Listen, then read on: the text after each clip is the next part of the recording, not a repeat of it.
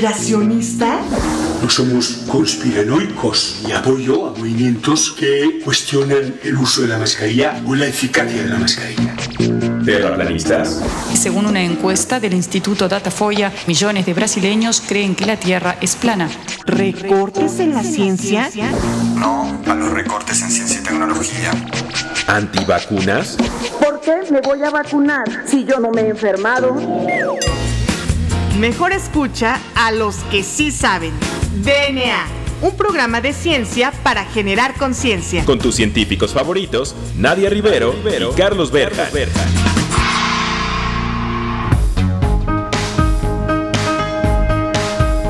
Hola, hola, hola, bienvenidos a un episodio más de este su programa favorito sobre divulgación de la ciencia DNA. Yo soy la doctora Nadia Rivero y me acompaña como todos los jueves el famosísimo doctor Juan Carlos Gómez Berja. Juan Carlos, muy buenas tardes, ¿cómo te encuentras en un episodio más de DNA? Y bueno, ¿por qué no le platicas a nuestro super auditorio qué tenemos preparado para el día de hoy? Puesto que es un tema que seguramente va a ser de gran interés para todos nuestros radioescuchas, ¿no es así?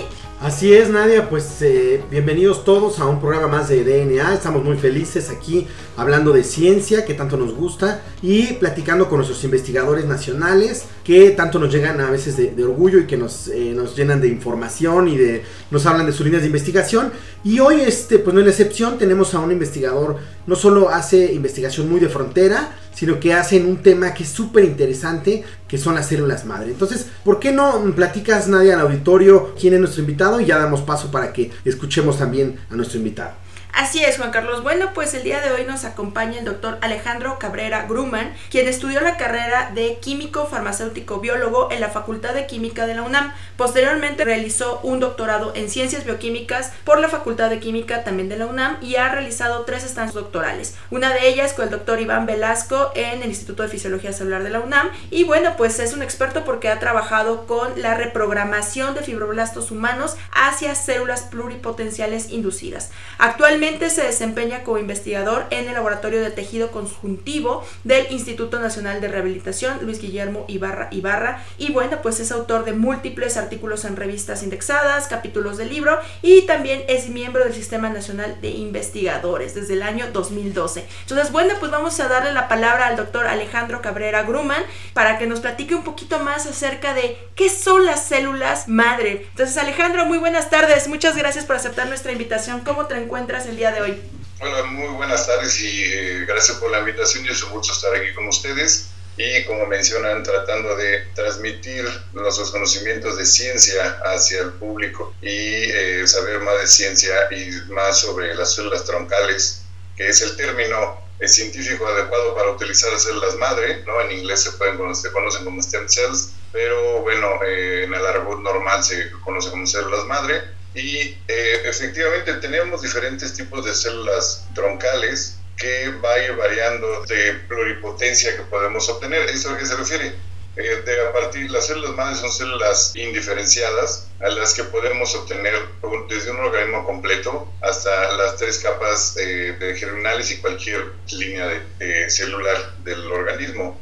Eh, estas, estas células se pueden aislar de diferentes lugares eh, está el blastocisto, que es la, la de, de, donde podemos obtener las células embrionarias, tenemos las células hematopoyéticas, tenemos las células de cordón umbilical. Estos tipos de células son más sencillas, se pueden obtener solo un linaje celular a partir de ellas y son las más eh, comúnmente utilizadas y las que la gente en general conoce más, que son las células de cordón umbilical o las células eh, hematopoyéticas de sangre. Estas células se obtienen a partir de la sangre, como bien mencioné, son hematopoyéticas, y eh, en donde tenemos una mayor cantidad de células hematopoyéticas es en la médula ósea. Se utilizan algunos fármacos citocinas, principalmente para mover las células hematopoyéticas de la médula ósea hacia la sangre y así poder obtener una mayor cantidad. Estas líneas celulares eh, hematopoyéticas, estas troncales hematopoyéticas, son las que más se utilizan para la terapia celular, principalmente para cáncer leucemias, ¿no? Lo que se hace es, eh, se destruye las células que se encuentran dentro de la médula ósea con quimioterapia para este, poder eh, insertar estas nuevas líneas eh, que ya se aislaron en el laboratorio para poder dar el tratamiento adecuado y que sustituyan estas nuevas células hematopoyéticas troncales a las que están enfermas en el caso de los pacientes. Oye Alejandro, y yo he escuchado y he visto inclusive en línea muchos tratamientos con células madre. ¿Qué tan lejos o qué tan cerca estamos de eso? Porque pues ya no es un tema tan reciente, ya están muy estudiadas como tú bien lo mencionas, eh, ya se están aplicando, eh, ya se puede eh, creer, no hay que creer en toda esta este, parafernalia que hay de las células madre. ¿O qué tan real es esto de que, bueno, yo me enfermo y me administran y entonces ya me compongo? ¿Qué tan real es esto para nuestro auditorio que a lo mejor no sabe, pero sí lo bombardean en internet con toda esta información? Sí, hay mucha, desgraciadamente hay mucha mala información, de, hay un mal manejo de la información de la terapia de las células madre, las reales. Como les comentaba, las células hematopoyéticas son las que más se utilizan para el, para el tratamiento, para dar terapia celular, para, como les mencionaba, lo, principalmente se utiliza para cáncer, desde leucemias de, de, médula ósea para sustituir esas células y a veces en algunas eh, enfermedades eh, genéticas. Pero eh, no es tan fácil el poder que nuestro organismo capte esas células y genere lo que, lo que las personas a veces creen que les va a regenerar casi al instante con este cartílago, hígado, este corazón, eso no pasa, eso no es una, eso no es una realidad, es mucho más complicado de lo que parece que nada más dar una terapia eh, normal. Tiene alrededor de unos 20, a finales de entre, entre los eh, a finales de 80s y 90s aislaron estas células hematopoyéticas por la primera vez y en 1988 se dio la primera terapia la celular. Entonces sí ya tienen alrededor de unos 20, 25 años que se utilizan estas células para terapia celular pero son específicas para algunas enfermedades muy específicas. Lo que pasa es que tenemos, o sea, tenemos esas, esas eh, diferentes tipos de células troncales, pero también tenemos, por ejemplo, células troncales en las neuronas, existen algunos tipos de células troncales, eh, en el folículo piloso, ¿no? Entonces, pues la gente piensa que, pues, te pone unas células troncales y va a crecer el cabello, por ejemplo, ¿no? Sí, claro. Y eso pues, tampoco es real, ¿no? si no, ya lo usaría yo, ¿no? Entonces... No, no es cierto, ¿no? Entonces, sí es un tema muy delicado, no está muy regulado cómo se deben de utilizar y no. Eh, se pueden utilizar en el laboratorio, obviamente. A nivel mundial, pues están más reguladas que tienen en, los laboratorios en el primer mundo tienen una mayor capacidad para poder producir un clonar un ser humano por ejemplo pero no está permitido no entonces sí están eh, regulados. Aquí no hay tantas regulaciones de qué se puede hacer y qué no no por eso es que haya muchas clínicas pues que no son muy confiables donde dicen que se aíslan las células madre. Ahora se pueden aislar sí como les menciono de sangre no y las podemos obtener. O de cordón umbilical, por ejemplo, yo las células de mi hijo las tengo aisladas y se congelan. Oh. Lo que se hacen es, se saca eh, la sangre del cordón umbilical, se obtiene una mayor cantidad de, células troncales mesenquimales del cordón umbilical que de la sangre, por ejemplo. Entonces, esas crecen mejor, se proliferan mejor, se diferencian mejor. Entonces, eh, tiene, eso tiene alrededor de unos 20 años que descubrieron que las del cordón umbilical pues son iguales que las de sangre o hasta mejores a veces, ¿no? Entonces, y además eso es algo que se desecha durante después de, un parto, ¿no? Entonces, eh, se aíslan, se congelan, se, se, mantienen en nitrógeno líquido a menos 170 grados y pues pueden durar muchos años ahí. Otra de las ventajas de utilizar células troncales para terapia es que pues se disminuye el rechazo a esas células, de, hablando inmunológicamente, ¿no? Ese rechazo es mejor tener pues, sus propias células, aunque hay trabajos donde eh, mencionan que a veces es mejor utilizar algunas células completamente diferentes que no tengan nada que ver con ningún familiar y esas te van a servir mejor, bueno, pero ya se hacen estudios para eh, ver si no son rechazadas de las plantas. Existen las otras células que son las células troncales pluripotenciales inducidas. Eso fue es un gran, gran avance que ocurrió en el 2006, cuando salió el primer trabajo del mundo de Yamanaka, donde eh, generaron esas células y en, el laboratorio in vitro. Eso es un gran avance porque esas células troncales pluripotenciales solamente tienen además capacidades embrionarias. Entonces, para obtener una célula embrionaria, pues necesitamos obtener blastocisto, hacer la, la fertilización in vitro, que además en nuestro país no se hace mucho, en España se hace más, por ejemplo. Sí. y entonces pues es más complicado porque entra ya la parte este, legal, la parte ética, la parte de la iglesia, no religiosa, donde pues, la gente dice que estás, este, pues a lo mejor matando un ser humano y pues no, en realidad son la unión de dos células, la primera unión, la primera que se hace, ahí se obtiene el blastocito y de ahí se saca. Entonces, esta generación de estas células troncales potenciales inducidas o IPS eh, fue un gran avance en el 2006 Tal fue el, impacto a nivel mundial que seis años después se le dio el premio Nobel al doctor Yamanaka, junto con el doctor Gorton, de que es un inglés, Sir Gorton le llaman. Él empezó a hacer esos, esos estudios, esos experimentos en 1970 más o menos, donde él estudió esos estudios en ranas, donde eh, mataba del lobocito todo el núcleo y ponía células ya este, diferenciadas somáticas hacia, hacia, el, hacia el núcleo y lograba obtener renacuajos, ¿no? Entonces, pues él empezó con esos experimentos, ahí es donde empezó la reprogramación celular realmente en esos, en esos años. Ahora, esas células son mucho, muy peligrosas utilizarlas para terapia celular, porque esas tienen la capacidad de generar cualquier línea celular del organismo, o sea, podemos obtener cualquier órgano a partir de esas células. Entonces, si a uno le inyectan esas células, pues lo más probable es que le genere un tumor, Entonces, no se puede inyectar así las células de terapia celular con las IPS. Eh, hay alguno, lo que se hace es diferenciar a la célula hacia un cardiomiocito, por ejemplo, hacia una célula beta pancreática, hacia un hepatocito, hacia una célula de la piel, y a veces esos que ya están diferenciadas se pueden insertar, ¿no? y se puede dar la terapia celular. Pero no, aún así es peligroso porque eh, la, diferenciación que existe, eh, la cantidad de diferenciación, eh, las cantidades en las que se diferencian, pues son, son, es bajo, entonces corre mucho riesgo de que vaya una célula troncal ahí diferenciada. Entonces es peligroso utilizar esas, esas células troncales para la terapia celular. Oye, qué interesante tema estamos tratando justo porque como tú bien mencionas Alejandro, estamos hablando de implicaciones no solamente cómo vamos a reprogramar una célula que ya está comprometida hacia cierto lindaje celular, sino también estamos hablando de cuestiones éticas, legales, religiosas. Entonces, ¿qué te parece si dejamos aquí esta primera sección de la entrevista? Y pues a todo el auditorio que os escucha, no se despeguen de DNA porque ya regresamos.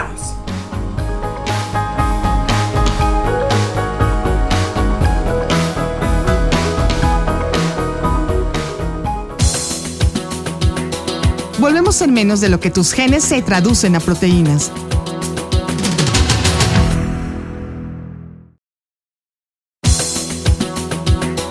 Ya recargamos ATP. Continuamos.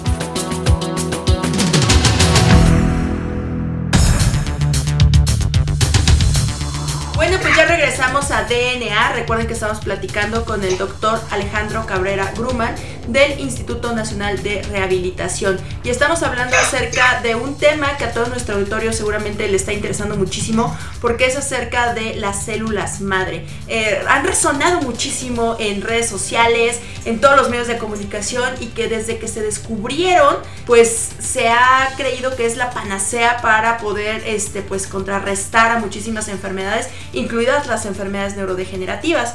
Entonces, quizá en la primera sección parecía que estamos hablando de una película de ciencia ficción en donde podemos obtener células que ya están comprometidas en un tipo celular como piel, como este, tú decías hepatocitos, como algún tipo de célula que conforma nuestro organismo, pero también nos mencionabas, Alejandro, que se pueden revertir ese compromiso y hacerlas desdiferenciadas, que puedan después este, adaptarse y formar cualquier tipo de célula. Entonces, igual y para nuestro auditorio esto puede ser algo pues de ciencia ficción, pero ya sabemos que es posible en nuestras manos y me gustaría que les explicaras de forma muy puntual cómo es que puedes reprogramar a una célula en el laboratorio. Sí, efectivamente, este, este proceso de reprogramación se hace ya en el laboratorio y lo que se hace es tomar una célula somática, o sea, ya diferenciada, que sería de la piel un, fibro, un fibroblasto, se le introducen cierta información genética que son llamados plásmidos, y en esos plásmidos va la información de factores de transcripción específicos de células troncales para que esta célula se reprograme, se eh, desdiferencie, si lo podemos ver así, a regresar a un estado más nativo a la célula y de ahí poder diferenciar hacia cualquier eh, linaje celular, como les mencionaba, esa es la capacidad que tienen estas células. Entonces, eh, se introduce este, esta información genética de células troncales hacia un fibroblasto y alrededor de unos 20, 21 días después uno empieza a tener células troncales pluripotenciales inducidas o mejor conocidas como IPs. Ok, entonces pues ya vimos que prácticamente es como borrarles la memoria a estas este, células de yo soy un fibroblasto que está conformando tu piel, les voy a quitar la memoria, no sé quién soy y le voy a meter ahora nueva información de acuerdo a un microambiente. Y bueno, esto nos lleva a preguntarte ahora Alejandro acerca de tus líneas de investigación. ¿Cuáles son estas líneas? ¿Cuáles son los resultados que has obtenido? ¿Y cómo impacta positivamente tu investigación a nuestra sociedad? Bueno, pues en el laboratorio trabajamos específicamente sobre cicatrización de piel, ¿no? De de también regeneración de piel y eh, trabajamos en, dos proyectos específicamente en mi caso, en mi laboratorio, donde eh, uno es reprogramar estas eh, células que extraemos de la piel de pacientes que han sufrido quemaduras, aislamos unas células que son llamadas miofibroblastos y la reprogramamos hacia una célula troncal o IPS. Con esa gran herramienta que tenemos de poder obtener una célula troncal a partir de una célula ya diferenciada, lo que hacemos es poder estudiar los mecanismos por los cuales eh, se está generando una cicatriz hipertrófica. Porque uno de los eh, problemas que hay en las personas quemadas cuando sufren una quemadura es la fibrosis que se va a quedar en la piel. Ah, no sé si han, han, visto algunas personas que se cortan y generan estas cicatrices más duras, que son de diferente color, no son diferentes a la piel normal. Esa es una fibrosis que se está generando en la piel y desgraciadamente existen pocos tratamientos para, para poder disminuir esta fibrosis eh, en una cicatriz hipertrófica. Entonces nosotros estamos enfocados en tratar de entender mejor el mecanismo molecular a nivel proteico o de DNA de cómo eh, disminuir esta formación de esta fibrosis en una cicatriz hipertrófica, lo que va a ayudar al paciente a mejorar su nivel de vida ya que eh, algunos pacientes sufren quemaduras en la cara, por ejemplo, o en lugares donde tienen mucho movimiento, o algún brazo, alguna pierna, y esa fibrosis les impide este movimiento. Entonces, con las células IPS que obtenemos en el laboratorio, eh, entendemos mejor este mecanismo para poder disminuir a esa fibrosis, lo que me lleva al otro proyecto que tengo, que es sobre estudiar cómo ciertas citocinas o ciertos factores se unen a unos ligandos como si fueran unas puertas en la que tenemos en las células y una llave que abre la puerta y adentro de las células se desencadena una gran cascada de señales. Entonces, trabajamos sobre cómo entender esta diferenciación celular en una IPS. Además, en los fibroblastos, que aislamos de pacientes, estudiamos estas vías de señalización que están involucradas en el mantenimiento de una fibrosis. Porque lo que pasa normalmente en una, en una cicatriz cuando no se hace, cuando no es una cicatriz patológica, no se hace una cicatriz hipertrófica, el mecanismo es diferente en una cicatriz normal, obviamente a una hipertrófica, y entonces tratamos de entender en, a nivel de vías de señalización qué es lo que está ocurriendo y cómo podemos disminuir esa fibrosis para mejorar la calidad del paciente. Entonces, la investigación que hacemos ayuda a toda esta, e, esto, estas personas que sufren eh, quemaduras y en cómo disminuir esa fibrosis para poder ayudar a su, a su calidad de vida que tengan. Claro. Oye Alejandro, y supongo que al usar esta tecnología de reprogramación de, de células, pues es algo costosa, ¿no es así? Entonces, para que nuestro auditorio nos escuche y, entienda por qué es que a veces pedimos financiamientos tan jugosos, ¿nos podrías platicar más o menos el proceso, los materiales y más o menos en promedio cuánto es que tú necesitas de financiamiento para poder tener un este, cultivo de estos y poder beneficiar a algún paciente que sufrió alguna quemadura lamentablemente? Sobre todo, sobre todo que, no se, que no se malentienda, o sea, no es que en la ciencia todo, como por ahí decían, que todo es dinero, que no, no todo es dinero. No, pedimos dinero y pedimos financiamiento porque así podemos hacer ciencia y competir con países de primer mundo que no tienen duda que hay que invertir en ciencia. Sí, claro, pues como menciona eh, Nadia, sí es muy caro, o sea, sí es muy caro. Necesitamos un medio específico para crecer las células troncales. Necesitamos factores de crecimiento, necesitamos otra línea celular para poder crecer y que las células no se diferencien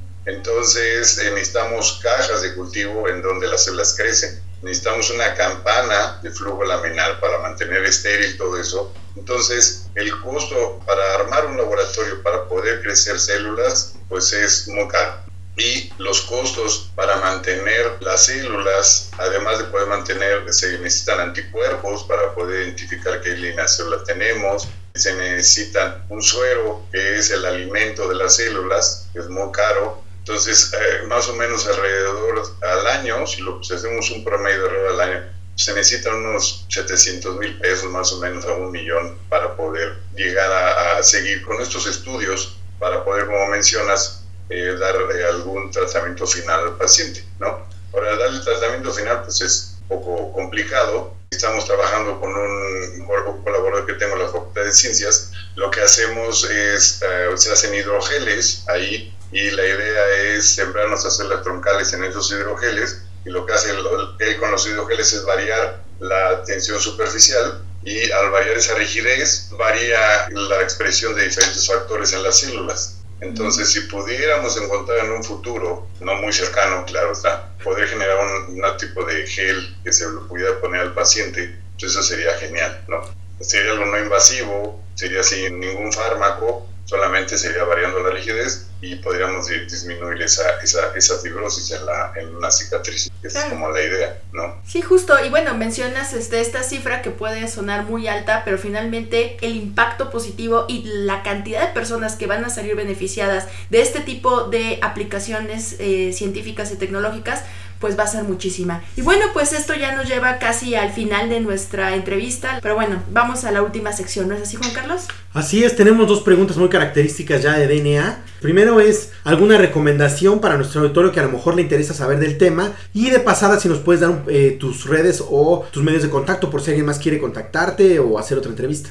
Sí, existe un libro que se editó aquí en México y somos, son del grupo de la Sociedad de Células Troncales, eh, SOMICET, se llama la Sociedad de Células Troncales, que es nacional, donde estamos eh, los investigadores que hacemos investigación sobre células troncales de cualquier célula troncal, ya sea hematopoyética, embrionaria, IPS, ¿no? Ahí es donde nos encontramos. Y está el libro que se llama Células Troncales, Biología y Aplicaciones en Biomedicina está con una muy buena información acerca de todos los tipos de células troncales que existen y sus aplicaciones y cómo identificarlos, cómo aislarlas, ¿no? En el laboratorio tenemos un blog, es https diagonal tejido conjuntivo.ideeo.mx en donde eh, pues ahí subimos, estamos subiendo información y tengo mi Twitter que se llama arroba muy bien, pues llegamos a la última pregunta que ya es característica. Bueno, Alejandro, pues, ¿cuál es tu canción favorita? Pues mi canción favorita es Just Can't Get Enough de The Pitch Mode. Muy bien, pues vamos a escucharla.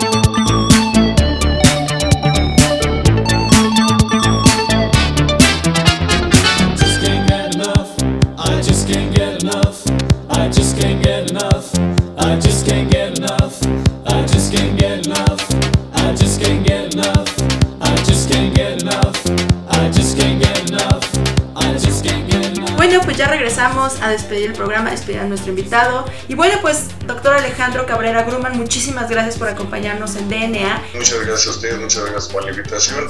Bueno, pues esto fue todo por el día de hoy. También agradecemos a nuestra productora Claudia Flores. Bueno, pues yo soy la doctora Nadia Rivero. Yo soy el doctor Carlos Berjan. Y esto fue DNA. Hasta la próxima. Just like a rainbow, you know you set me free. And I just can't get enough. And I just can't get enough. DNA. La materia no se crea ni se destruye, solo se transforma. Nos vemos en el próximo programa de DNA. Un programa para generar conciencia.